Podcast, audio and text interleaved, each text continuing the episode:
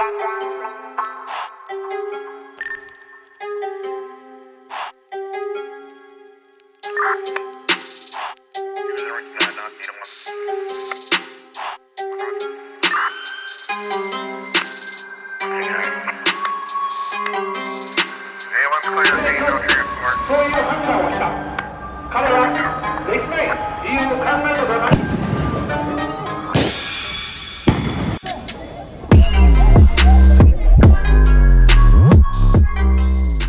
家好，欢迎大家来到安全出口，这里是五层的环球档案馆，我是老段。我是老魏，哎，那个也是自由二生。对，又又开馆了 啊！啊，话不多说，今天我们来聊一聊，呃，大家知道我们这做这期节目肯定是要聊，呃，这两天发生的大事儿。对对对，啊就是这个日本首相中枪身亡的这个事儿。对啊，这是我们嗯呃专门这个做的特辑特辑加更。对啊，嗯然后先简单跟大家复述一下现在这个整个事件的一个一个过程啊。嗯呃，日媒的消息，在当地时间的七月八号上午的十一点三十分左右，位于奈良市的近铁大河西大寺站发生枪击事件。正在进行演讲的日本前首相安倍晋三被枪击啊，嗯安倍呃被击中两次。分别是脖子上开了个大洞，然后第二啊枪是从后背击中到这个左胸，呃，深至心脏啊，当时情况还挺紧急的啊。对，然后随着这个之后处于这种心脏停止的阶段一个状态，然后送往医院救助。当地时间在十七时三分，他因为失血过多死亡，享年六十七岁。呃，在得知安倍遭枪击之后呢，现任首相岸田文雄。呃，紧急中断外地助选行程，返回东京。当时呢，当晚就在首相官邸表示，他对安倍离世深表哀悼，对枪击事件予以强烈的谴责。日本其他各党派领导人也纷纷表示哀悼。目前可以说是全世界都在关注此事，多国领导人呢对此也表示震惊。嗯、那老魏，你当时听到这个消息有什么感想吗？呃，我当时其实真的很震惊，非常震惊啊！因为这种事情发生在现代日本，而且是发生在这说是太上皇的安倍晋三身上啊，我我觉得是很不可思议的。嗯长期以来，这个日本啊都被认为是全世界治安最好的国家之一，啊，它犯罪率一直都是全球倒数。呃，不仅如此啊，这个日本和日本的枪支和刀具管控啊，它其实都非常严啊。作为一个人口超过一亿，这个公民可以合法持枪的国家，日本每年因为枪击死亡的人啊，这个可能都不超过十个人。哦，不到十个人可能最我印象中最多的时候可能也就十三个，哦，就近近些年啊。那就是两，也就是两位数的样子哈，吧？对对对就很少，十几什么的。哎，但是我在想啊，就是如果不是这事件，我还都真的不知道日本可以持枪的啊。这个国家可以持枪吗？对，确实日本是可以持枪的。嗯我问了个小白问题。啊，嗯这个其实我以以前也不知道，后来我还是看这个有一个电影嗯叫是叫《我是英雄》丧尸片啊啊，那个那个里面的这个主角就是嗯他可以合法持枪。这个日本公民啊，这呃获这个可以合法获得枪支呢，但是呢，他并不是那么容易。哦，有要求。对对对，嗯他必须要先参加有关这个什么枪支法律，还有枪支安全的课程，嗯要通过笔试，然后呢，还要这个有申请者的家庭、工作和教育背景等详细信息，然后呢，这个还有这个有没有这个抑郁或者酗酒的这个医疗证明，这些。东西都要交给日本警方啊。哦日本警方呢会审查申请者的这些记录啊，然后呢，甚至这个调查这个申请者有没有什么呃家庭或者邻里的纠纷啊。嗯啊，警察还会说这个时不时的啊突访这个申请者家里面啊，看看这个呃申请者是怎么存放枪支的啊。另外呢，嗯就是说呃除了气枪以外，这个日本可以合法持有的枪械类型啊，它就两种啊，一个是栓动步枪，还有一个就是散弹枪啊，用途哦仅限于打猎和射击运动。哦。哎，那我老魏，我我我记得这词好像叫霰弹枪啊，啊，是吧？因为这两天因为这个词被高呃频繁用，我看朋友圈有人科普啊，这不叫散弹枪呃，其实叫散弹枪也没错啊，就是霰弹枪和散弹枪算姑且可以算成同义词。啊，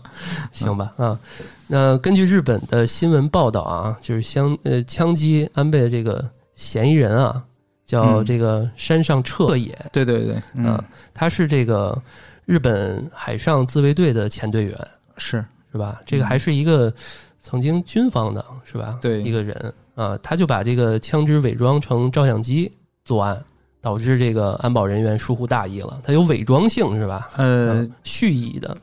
对，这是从这个现场照片嗯啊，还有这个目前这个越来越多的这个相关视频来看啊，嗯，这个首先凶手这个使用的很可能是这个自制的这种散弹枪啊，或者叫霰弹枪啊。嗯呃，之前呢有说说是三 D 打印制作，但是呢，这个后来看应该就是呃手工武器啊，自制的，自制的，啊对对，哦可能就是那种啊水管儿啊 啊，就是他们这号人应该都会有啊这方面的技术能力哈。啊，对对对，他肯定有这方面的专业知识。哦，啊，毕竟是有专业背景的啊。嗯然后呢，这个另外呢，他不一定是说，呃，真的伪造成这个伪装成相机，有可能就是现场保安疏忽大意啊，没有注意到。哦，就话说回这个自制武器啊，这个自制武器呢，容易躲过这个现场保安，手枪握把比较短啊。哦，然后呢，这个另外它是双筒的，双筒的呢，也就是说最起码能保证说第一枪没有打中，第二枪能补。从视那个视频来看也是这样子，就是第一枪的时候，这个安倍当时可能未必中枪了啊，但是第二枪的时候肯定是受伤了已经。啊，对我看到一开始这些消息没有特别详细的时候，好像说是第二枪他倒地的。对对对，啊对但实际上确实从视频来看，确实是第一枪的时候安倍愣了一下，嗯然后呢，第二枪的时候倒地的。嗯，这个呃，另外就是说凶手啊肯定是有备而来，他是应该是花了一点时间做筹备的嗯啊。这个听说是呃之前的一场活动他也去参加了，他应该是去踩点儿了啊。哦，就是最起码他去了解了安倍的这个随身安保的情况嗯啊，然后呢，这另外就是当天他就这个到现提前到了现场啊，哦啊做了一些准备。所以这些政治家这些演讲啊，就是肯定是多场多次，是吧？啊对对肯定是踩点儿了。嗯，那我感觉这真的是现场的这些安保人员啊，真是难辞其咎啊，居然没有发现这个近在咫尺的这个凶手，是吧？对这个日本政要的这个贴身警卫啊，叫 SP 哦，啊。这个 SP 警员的选拔，它其要求其实非常严格，需要什么从普通警察做起，然后呢，必须要在警察部门工作满五年，还要达到警长级别。然后呢，候选人不限性别，但要求至少一种武武术类别，达到三段，并且具有高水平的射击能力。当然，此前啊，国内曾经有报道啊，吹嘘过安倍身边的这个有个女 SP，就是年轻貌美啊，号称能在这个零点二秒内拔枪击中袭击者啊，甚至说可以以一打十击败十名男子。啊，当然，但但是叶从问是吧？我要打十个。对，嗯但是从这次实际来看啊，啊呃，首先啊，那个安倍倒地那个照照片你知道吧？哦哦就那个站在那个安倍身边的那个，那个就是他。哦，好像是我看有一个女女女生啊，对对对。哦然后呢，呃，但是从这次是后来的视频来看，说句实在话，他们可能呃有些失职。呃，是啊，这整体不不仅是当地的，就是当场的这些安保，他是贴身的也没有意识到这个问题啊。对对，这个后来这个报道呢是说，可能当时是有两名保安保人员在这个安倍的左侧左后方，嗯，另外两名在右后方，唯独就中间儿。所以，所以我看那视频说，我感觉他是有那个盲区的，就总觉得背后看着那个视频，就背后不是特别安全。对对对，就背后明显就没什么人，对啊，然至少后这种周围啊应该给轮转一圈儿，对吧？都有没有死角的去监控才对。对对啊对对对啊，这 尤其是这这个女 SP 啊，很显然就是吹的挺厉害，其实没没什么卵用啊。对这个事儿，是是，啊，看来得失业了啊，因为这事儿，这多大的责任啊！呃，很有可能这个我记得这那那个主要是没想到，我估计是，嗯，因为你刚刚提到嘛，就是这么日本都没出现过这种多少年没出现过这种事儿，是吧？哎，对，确实是日本政客啊，他一向是以这个亲民形式进行演讲啊。呃，这一方面可能是这个社会治安相对安全，然后呢，另外呢，他可能也有一些这个选举政治嘛，他要表现亲民啊。这个安倍呢发表演讲的地点啊，选在了人流就比较多的这个呃大河西大寺站前啊。这个地方呢，就特点就是马路比较宽，人员又杂，嗯安保难度本身就挺高这就难。对对对，嗯，然后再加上这个啊，日本人其实确实很难想到说现在还会出现这种枪击事件。嗯，啊措手不及。嗯，对，就是平时即便有这个警员，他可能更多的责任也是说啊，防止很多人冲上来。哦，就是现场秩序这一块儿的，怕说有一些情绪激动，什么踩踏这些东西、啊。对对，对，所以他们，我从现场视频来看，我觉得可能第一枪的时候，他们可能都没有反应过来，甚至第二枪的时候反应都相对慢了、嗯啊。当然，另外也有可能是因为这个，也有一定原因啊，是因为这个自制枪，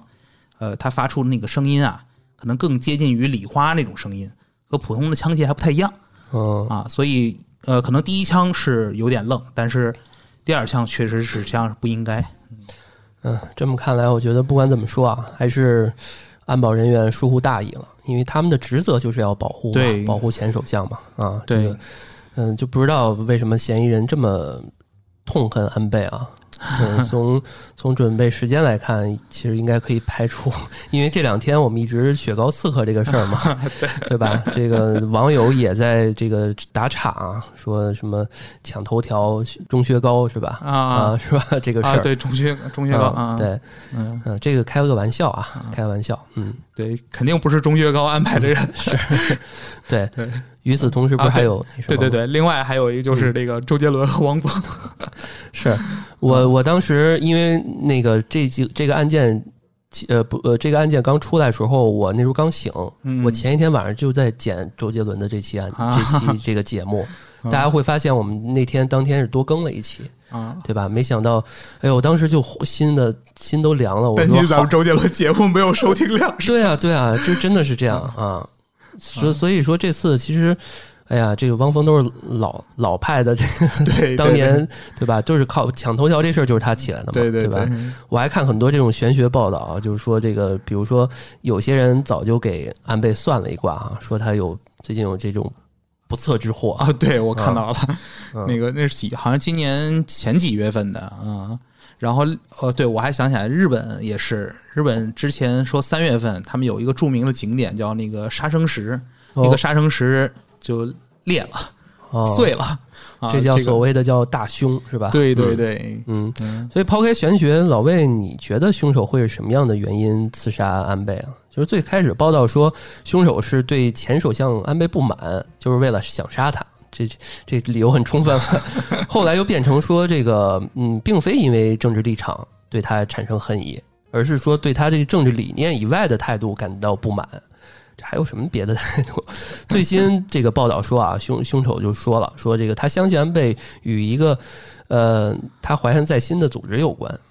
啊，老魏你怎么看这个事儿？另外呢，这种刺杀情况在日本到底多不多？就类似于这种的刺杀，啊，是吧？呃，我我我现在补充一下，就是我刚看到的最新新闻，说这个他又又换了一种说法，他是说进一步吧，就是说他怀恨在心的组织是一个宗教组织。啊，然后说安倍跟这个宗教组织有关系，哦，然后呢，可能这个宗教组织好像是骗了他妈还是怎么着，导导致他家庭分呃那个分崩离析，然后呢，所以他恨这个安倍，好像哦而且还准备了，确实准备了好久，说是。这么想还确实挺充分的啊对其实就是一个个自己的事儿，是吧？自己家庭的事儿。呃，其实我感觉也不太好说。我我这样，我先说这个，先说这个刺杀情况在日本多不多吧？啊，就说其实这个日本首相啊，呃，没比这个韩国总统好到哪儿去，也是世界知名的高危职业啊。而且这个二战以来啊，日本国内针对政治人物的刺杀事件并不鲜见。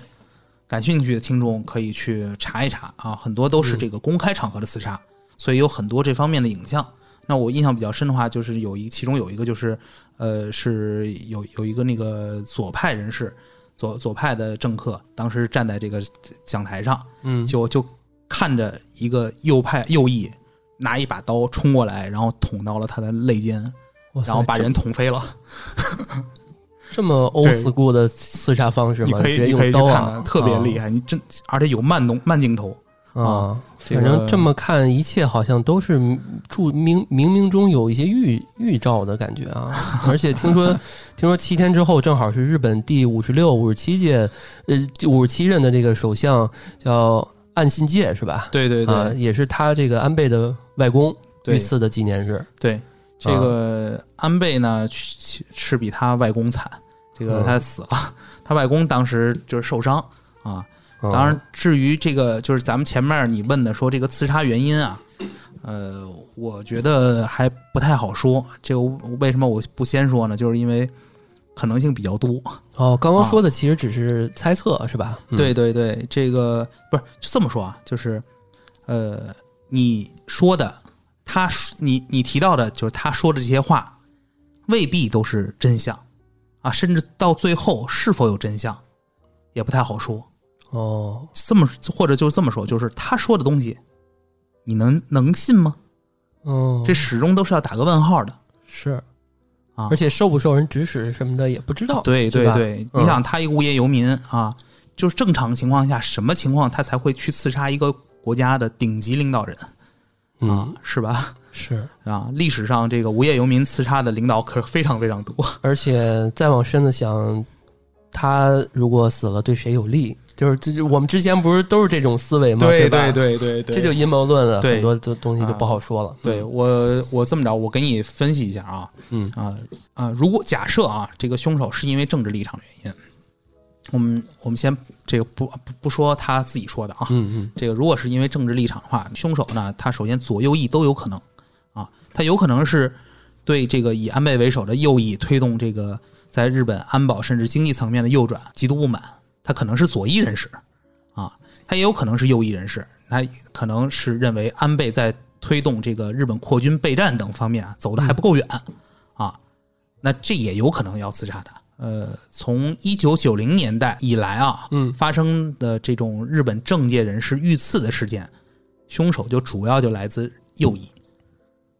哦啊，所以左翼、右翼都有可能。安倍自己是右翼啊，嗯然后另外呢，安倍遇刺地点所在的这个选举，就是所在的这个选举区啊，呃，属于维新会的票仓。维新会呢，它就是属于日本右翼政党。然后呢，另外呢，假设啊，他如果没有这个明确的这个党派政治倾向，那他就有可能是因为自己的原因，那一有可能是像他说的啊，因为这个恨啊，宗一个宗教团体原因。然后呢，另外也有可能，比如说底呃社会底层，我就生活不如意，无业游民嘛，嗯啊，然后我认为这个日本政治人物让他们生活艰难，这其实其实就像他自己说的那样啊，所以我要发泄怨气啊。然后呢，呃，另外安倍呢，此前他是长期执政啊，所以他对这个社会经济的，就是如果有对社会经济不满的话，归咎于他，还是有一点道理的啊。嗯，这么说还真的有道理。对嗯然后另外这个近年来这个日本自民党啊，它执政地位比较稳固，但是现在在这就是但在这个经济啊长期低迷，然后国家发展面临深层次困境的是这个情况下啊，民粹的这种极端思想啊，就是呃，就像这这种情况是嗯也算很正常。暗流涌动，对嗯是吧？所以既然是自卫队的啊，我猜会不会是这个极右翼分子啊？呃，确实也有这种可能性。嗯呃，然后还有可能是，比如说他在自卫队可能发展受阻，然后呢，这个混的不如意啊，然后所以他要发泄不满，哎，然后也不排除说他有什么其他的一些奇怪的原因。那你比如说情商，甚至神经病情商啊，对对对，嗯、也是刚刚最后最一开始说那枪支那块儿，就嗯一定是要极的极极其的严格去查他是不是有精神问题嘛，吧？对对对而且精神问题他他他还自制的枪，这就无解了，对吧？对，嗯反正从目前报道来说呢，呃，他自己说那种可能性也有，也有可能。当然还有另外一种可能，咱们前面提到过的，有可能有一些背后的原因。那比如说美国人，啊，这是不是有点阴谋论了？这越说有点儿呃，我个人其实不是很喜欢阴谋论啊，这之前我们也提过这个，对对对啊呃，但是这种事儿呢，就像咱们前面说的，受益人总归是就是说值得去怀疑的。对，啊是，安倍家啊，在这个日本啊，他可以说是是四世三公啊，而且属于这个追求独立自主的新右翼啊。这个与传统的这个右翼的亲美立场相比，新右翼啊，它具有这个鲜明的这个民粹主义啊、民族主义特色啊，认为这个日本战后体制是美国强加的啊，然后呢，他就极力寻求这种改变。想哦啊，对，想在对美这个态度上啊，日本新右翼啊，他即使不完全就是他可以这么说，就是说他不完全反对美国，但也绝对对美国不是这个言听计从的啊。日本新右翼他都自认为自己是爱国者，然后呢，对就呃都反对啊以美国为首建立的这个战后国际体系，嗯，然而且还认为这个东京审判不公正。哦，也就是说，他们幻想着恢复旧日本皇国的这个辉煌 啊，认为最好让中美干起来，然后日本好这个做渔翁之之利，是吧？嗯。对对，就是他们表面上是亲美的，但实际上他对这个美国啊，呃，这种阉割日本啊，他非常不满。啊，这就造成了说，呃，在美国人眼里，安倍，嗯、绝对不是一条听话的狗啊。嗯这个特朗普呢，那会儿呃对日本打贸易战，这个安倍就是表面上我嘻嘻哈哈，然后给足了特朗普面子。你你看到过的就是什么握手啦，啊什么然后冲过去握手，啊，对对对，然后嗯然后这个还有打高尔夫球，咵摔一跤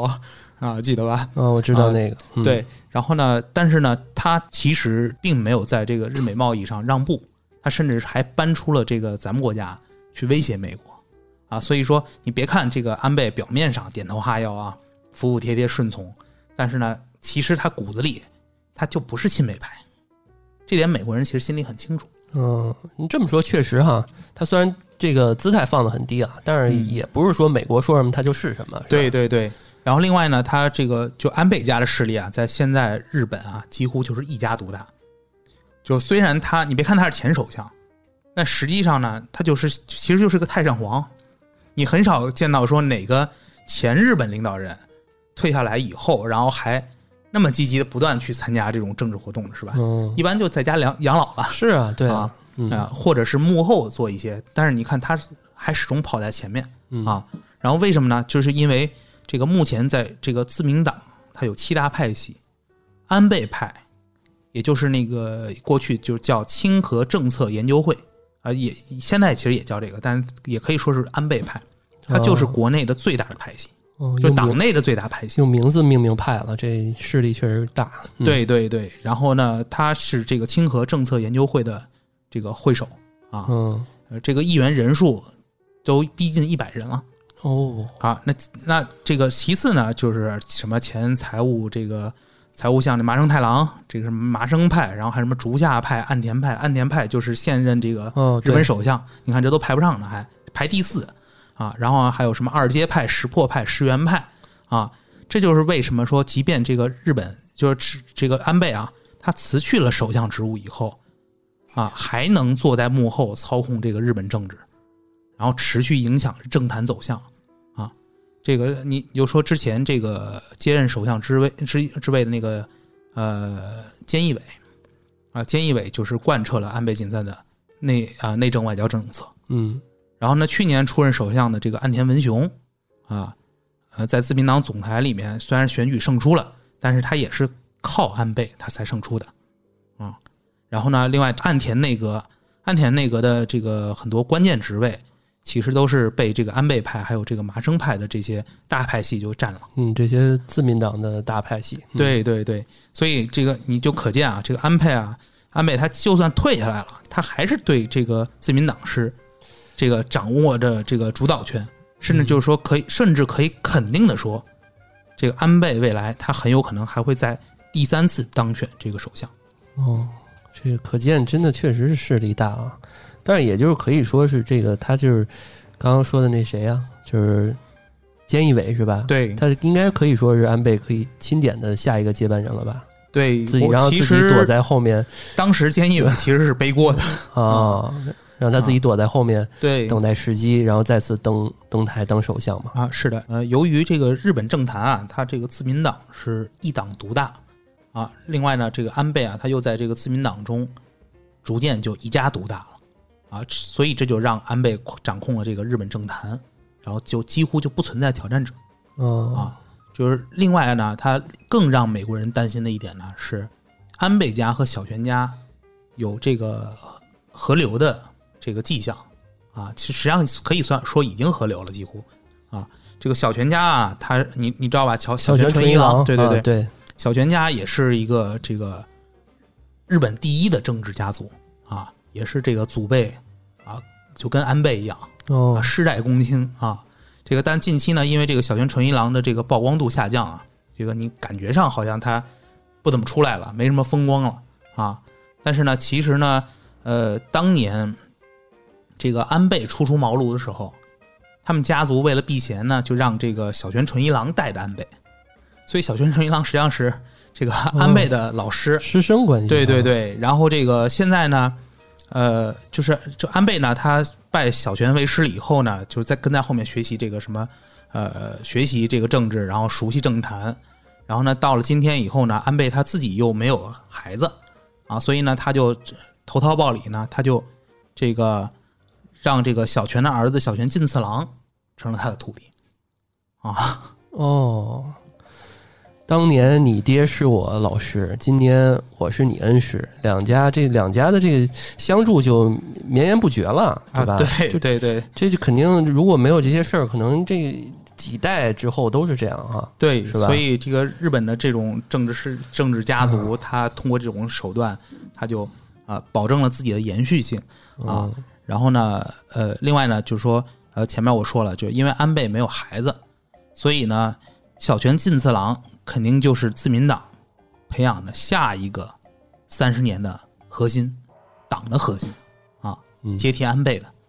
然后呢，小泉和安倍呢同样属于新右翼，所以他们都是那种啊表面亲美，但实际上骨子里就是说，嗯，我又反美又反中，嗯，就是那个旧皇国的思维。对，嗯就是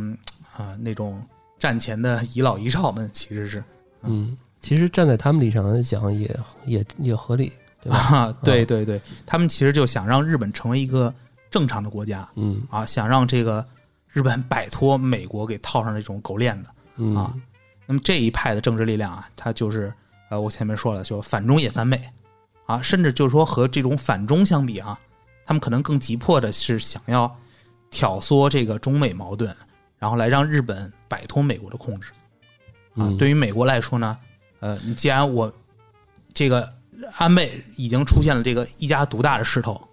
那不管怎么民主选举，怎么投票，他选上去的都是这个亲安倍的人马。嗯啊，然后而且这个安倍又安倍家和这个小泉家这种政治结盟，又是板上钉钉的了。嗯，那我我看到这种情况，老美看到这种情况，他肯定是啊，这狗链子怎么着也得给你死死的就套着你。嗯，他其实也是希望，就是日本也希望借力打力，对吧？对让他对们对，所以说如果没有意外的话，这个安倍和小泉这帮新右翼，其实也就是想挣脱这个狗链，对吧？挣可以叫挣脱狗链派啊，啊，将会在未来的几十年完全控制的日本的政坛。对，嗯呃，所以这个其实这个中美矛盾啊，它就是嗯老老大之争啊，在这个中美长期的矛盾下，美国它更需要的是一个完全乖乖听话的日本啊，这点对美国非常重要。嗯、讲白了就是说。美国需要一条不会思考、只会听主人命令啊！我往你哪儿走，你就得往哪儿走对啊！我，我让你汪一声，你就必须得汪，就是其实他不是他 你就不能嗷。对他不喜欢像安倍这种哈、会有自己的主意，有对想还想挣挣脱狗链儿是吧？，对，所以这个安倍啊，他这个反骨仔啊，这个反骨仔领袖啊，嗯一死，这个美国的这个狗链啊，他可能就不那么容易松了啊。另外呢，除了美国啊，这个日本国内的这个买办集团也有可能是这个幕后黑手啊，这个无条件亲美，无条件执行美国的一切命令。嗯啊，不一定是这这种行为，它不一定符合着日本利益，但一定符合这个日本国内的买办集团的利益。哦，那确实这么看，想杀安倍的人那太多了。那你刚刚说美国也很很，我觉得也有也有可能，一大票的利益集团啊，谁谁都可能出手，对吧？那那老魏啊，你你觉得安倍被刺杀对今后会有什么影响？就是日本政局会有什么变化吗？啊，我我我再补充一下啊，我觉得，呃，就像这个凶手他自己说的那种可能性也是有的啊，但是我们前面只是啊，我们分析一下这个通过这种啊背后得利来分析一下可能的幕后黑手啊啊，我我回到那个你刚才问的问题啊，就说对日本影响力就比较大的这个安倍晋三啊，他呃突然这样这样死亡啊，呃，肯定是对这个国家的这个将来的政策会有不小的影响啊。就这次事件吧，它发生的时间就比较敏感啊，在是在这个日本参议院选举投票的前两天，呃，哦就呃就是应该就是明天啊，呃，一个直接影响就是可能会导致仍然在摇摆的这个选票啊，这个流向安倍所在的自民党啊，这个不管左右啊，这个日本内部反对暴力暗杀的态度是其实是比较一致的啊，这个当然其实世界都是一致的啊，嗯。然后安倍呢遇刺呢，他有可能会刺激这个选民同情和这种投票倾向。呃，这这点其实我我看到的这个，包括一些日本的网民在网上留言也有担心这方面的。啊、另外除了这个选票，呃，安倍他就极力推动的一些理念，也有可能会这个因此被放大传播。然后呢，他作为这个这个新右翼这种典型代表啊，啊、安倍这些年他一直是在推动这个日本修修改和平宪法，啊，做这种扩军备战、介入台海，甚至说跟这个美国加强联动，遏制咱们国家。啊，日本社会呢，他很多人对这个事儿其实是持反对意见的。这个日本的和平宪法，其实在日本还是有很大的这种群众的这种基础啊。这个，但在这个日本，就在这个安倍啊，他遇刺这种情况下，他有一些人反而可能会因为同情啊，接受一些这个安倍的主张。哦，所以这么说，其实不排除安倍预测是被日本右翼利用的可能啊。日本右翼也可能是这个事件的受益者啊。啊，对，就是从结果来看的话，这个日本右翼，呃，也是获利的。另外呢，就是说，呃，如果能在这个参院这个获得这种绝对多数的席位嗯啊，他甚至可能就是说，呃，甚至在这个社会意识层面，如果说让这个右翼的一些主张引起更多的关注和支持，啊，其实都会这个为右翼接下来推动这个修宪议题，这个提供这种有利的舆论舆论氛围啊。呃，从这些角度来说啊，呃，安倍遇刺呢，他可能会加快这个日本向右转的这种氛围，然后呢，甚至会呃可能提供一些这种冲动。哦加一把火。嗯对对对，呃，除了这个日本右翼啊，另外还有一个受益者，其实就是现在的这个首相安田文雄啊。岸田呢，他和安倍这一年其实因为这个大政大政方针啊，在这个自民党内部啊，就斗争了，还是有些斗争的。嗯啊，虽然我们表面可能看不到啊啊，现在突然出现这种意外啊，这个安田呢，应该就会成为最大的赢家。嗯啊是，因为这个安倍晋三去世啊，他并不会对这个自民党还有公民党所组成的这个执政联盟造成特别大的影响啊，基本说可以没有没有什么太大影响啊。呃，根据这个之前的民调结果啊，在就是将举行的这个日本参议院选举里面，呃，这个两党的这个执政联盟基本上已经稳操胜券了啊。未来三年，这个日本又没有这个全国性的选举，也就是黄金三年。啊，安田政权或许就会变成这种长期政权，啊，基于这种情况，这个自民党党内啊，它各各个派阀之间的平衡，或许就会受到比较大的影响。哦，这怎么说？呃，这个安倍派里面啊，这个有些人未必和安倍一条心啊，啊，是吗？对，呃，啊也是是正常。对，嗯大家其实都是这个因为利益是吧，在在一起，那句话叫“每个人都有自己的想法对 对对，嗯你就比如说那个之前我们提到菅义伟，菅菅义伟义伟在下台以后，他就呃不甘心这个就这么退出了，”。嗯，他也在积极的组织一个就围绕自己的这种新派系新。派系。啊。对对对，呃，现在这个安倍身亡以后啊，呃，很很有可能就会有议员啊跳出这个组织啊，可能会成为自民党以内的一些新力量啊。另外呢，呃，也有可能会有些人会被其他派阀吸收啊。那这样的话，就将来安倍派的这个后续啊，呃，可嗯不容乐观嗯，啊，就至少肯定是有会有变化。，对毕竟人这个所谓的老大都走了嘛。对对对，呃，这个岸田派呢，他的势力呢就有可能会进一步扩大啊，自民党党内的派系就有可能会说，呃，嗯再次洗牌啊，这因为洗牌呢，它就很有可能会影响这个后续日本首相的人选。哦，明白了。除了日本政坛会受影响，还有什么其他影响吗？安倍被枪击啊，这个日本很多舆论，呃，基本上就很多人会提到说，这个用暴力对抗民主主义啊，所以这个日本民众的意识形态可能就会呃朝着这种民主对集权的这种讨论方向的会做一些深化啊。另外呢，可能呃未来安倍经济学有可能也会被调整，因为日本按照安倍经济学的逻辑，印钞发债啊，就造成了这个现在日元贬值，还有这个物价暴涨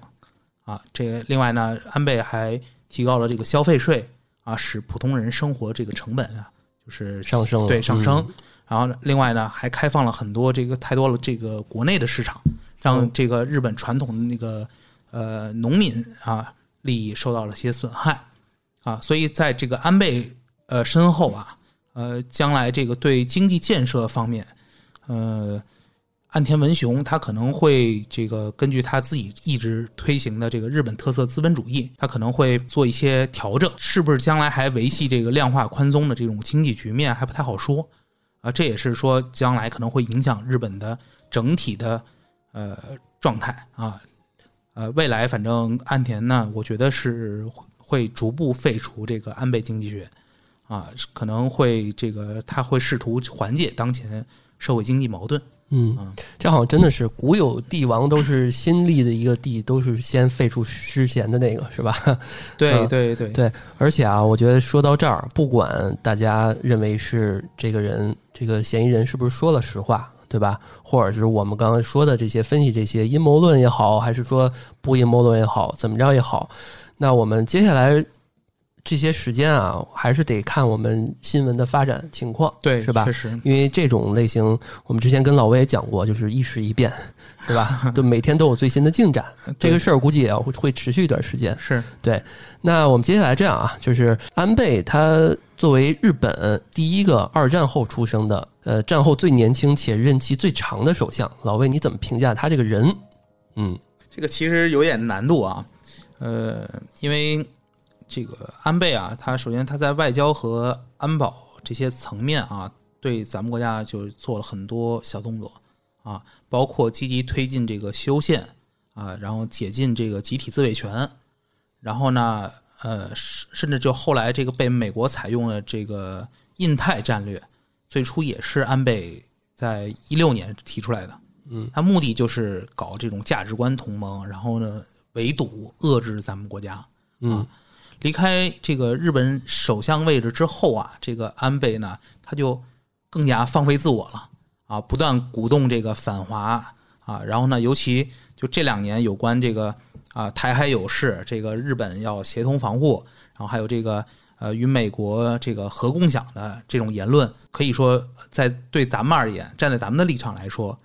啊，可以可以说是、啊还是罪大恶极，是吧？是啊，呃，但是我们也得这个一分为二的看待一个人啊。安倍呢，他对华方面啊，其实是具有这种两面性的。呃，他在零六年接替这个小泉纯一郎他的首个首相任期的时候啊，他就曾经对这个咱们国家展开这个破冰访问啊，客观上改善了这个中日关系啊。然后呢，他到一二年再次上台的时候，啊，就从日本利益出发，他确实是做了一些，也做了一些这个啊改善对华关系的这种姿态和动作啊，包括比如说默认这个“一带一路”的倡议啊，然后这个推动这个对华人文交流，然后还有这种第三方合作啊。总的来说，安倍呢，他在首相的这个任上啊，他还是比较务实的。主观上，他肯定是出于这个日本国家利益，推动这种经贸人文领域的合作。但是客观上呢，他也确实也对维持甚至改善这个中日关系，它起到了一定作用。嗯这些呢，其实从咱们国家那个外交部的表态，你也是能看出来的啊。嗯曾经这个为中中日关系还是做出了一定贡献。是嗯嗯然后另外呢，啊，从这个某种角度来说，呃，我个人觉得这安倍还是挺值得佩服的，啊，这个安倍的他的战略呢，他其实就是骑墙派，啊，在中美俄啊这些大国的这种夹缝里面啊，他去寻求这个日本的那一丝独立的机会，你想，他是一个世代公卿的公子哥，他能就能这么隐忍，然后呢，这个在这个对待这些大国时候卑躬屈膝，有时候就像小丑一样，是不是？是，啊你你看那个，就是特别你跟特朗普这个握手，嗯，是啊有点确实，呃怪不得人家拴狗链呢，对吧？太像了，嗯 对，但是呢，他就为了实现自己的这种长期战略，他能隐忍下来，他不在乎面子啊。他作为这个任期最长的这个首相啊，这个安倍可以说是他很巧妙的在平衡这个中美啊、美日啊、中日、日俄之间的这种关系。然后呢，呃，包括甚至包括这个日本国内的一些左翼右翼啊，他平衡的很好啊。呃，只不过呢，他两次任期，他可以说敌不过天意啊，就是就是呃，比如说零八年的次贷危机，这个二零年那个新冠啊疫情啊，其实都对他的这个呃施政还是有很大的阻碍的。如果不是因为这些，他或许也会做得更好。这个，所以在这个后安倍时代啊，这个还有一个重大的影响，就是日本对咱们国家的这种威胁性，还有这种不确定性，有可能会不断增加。嗯，确实，嗯，当然安倍已经提前谢幕了，对他这个我们还是得客观评价，啊因为刚刚老魏说这一大段儿，我觉得也是比较客观的一个评价吧，啊，因为我。我们有些时候我们评价得站在立场，对吧？对对你站有些时候需要客观，对，所以总的来说，我觉得对我们来讲啊，这个安倍是个野心家，对吧？对于美国人的角度来看，他是个反骨仔 啊；站在日本人来讲，他可能就是英雄，是吧？呃，确实，对，嗯所以安倍在日本能有这么高的支持率，也就是这么个原因，是吧？你看视角，对吧？看每个人，对对，这个安倍呢，他是一个合格的政治家，甚至可以说这个呃，二战以后日本最优秀的啊，嗯他这个为这个日本全体国民争取到利益啊，还是非常多的。呃，这这点你看这个。呃，我最新看到有有报道，这个有些不断有日本民众去这个安倍遇袭的地方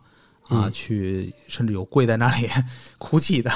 啊，然后你像包括像美国也是啊，这也算一条好狗是吧？嗯，这个是，降了半旗是吧？当然这这个话呃，这个人死为大，我们不乱说啊。咱们话说回来啊，还是这个日本国民啊，他拥护安倍啊，主要其实还是因为安倍能为日本维护利益啊，维护日本的利益。这但是这个安倍死了啊，这个损失的还是日本人，就和咱们国家是没什么关系的。嗯啊，这点要要搞清楚。然后对于咱们国家来说啊，真正重要的其实还是中美关系啊。如果中美国呃之间啊是咱们将来竞竞争获胜啊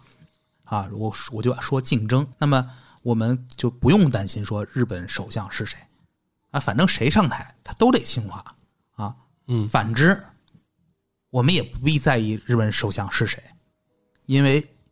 谁上台都会反华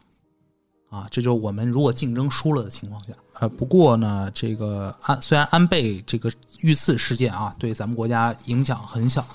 啊，但是我们还是要警惕这件事情背后所代表的这种全球矛盾激化。确实啊，网上很多人都将近期的发生这个事件啊，就这个这次事件与二战前做了对比。现在东欧在打仗，日本在这个刺杀首相，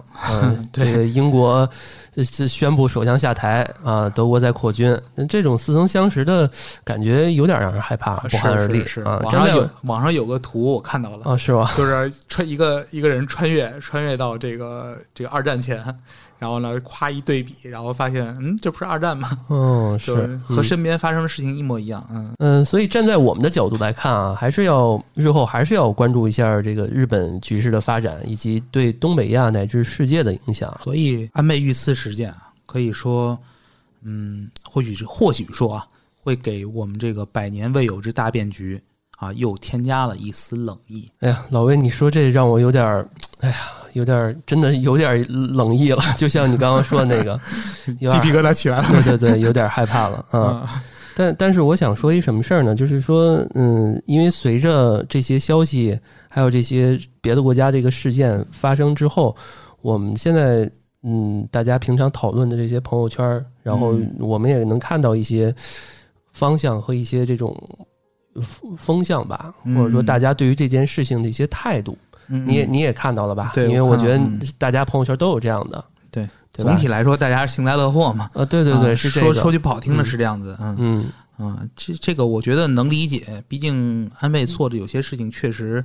呃，站在咱们国家立场来说，我觉得幸灾乐祸也也能理解。就是你，啊因为刚刚我们在聊这期之前，在在聊讨论的时候就说嘛，说我说你怎么看？你说我不怎么看，无感，对吧？对每个人他的想法都可以接受，对吧？都可以理解。对对对，啊就是我我觉得，呃或者这么说吧，就是说人死为大啊。这个安倍呢，他确实就像我前面说的，他有两面性，他也确实为中日关系做出了贡献。啊嗯然后呢，呃，但是他也有这个啊损害咱们国家利益的啊地方啊，我们嗯只能说说是呃这个就这种暴力事件啊，极端暴力事件，我们要表肯定是要表示谴责，这是呃绝对是要谴责的啊，嗯没什么好说的啊。但是就是说，呃，我们呃对呃对他遇到遇刺这个事儿，然后我们该予以这种呃应该的安慰还是要有的，嗯，表示惋惜，对，表示惋惜，表示惋惜、啊。啊，但是当然，这个有有些同胞们有些这种其他的情绪，我觉得完全能理解。嗯完全能理解。啊对因为还是那句话啊，谁都不能对谁这个感同身受，对吧？你也不知道他曾经受过什么样的伤害，所以他某些人只要在不违法情况下，对吧？他做什么事情都是他的自由。对对对，对，所以那个，嗯、这样吧，这个这个事件今天我们就聊到这儿啊。嗯然后呃，我相信既既然我们聊到这个事儿，然后有很多的动荡，可能还有一些凉意啊什么的，那这事儿肯定还会再继续的发酵啊。嗯，对，甚至就我们后续还是应该关注。不还有那个嗯选举的事儿嘛，对对吧？最后什么结论啊？啊其实选举选举结果几乎就是板上钉钉子。嗯嗯，对。然后呃，这一块儿我们电台的五层的呃环球档案馆会持续更新啊，持续。呃，我我我 持续关注，我持续关注我给你。说出来了，我这对吧？我我特意我想啊本来想说是持续更新关注的，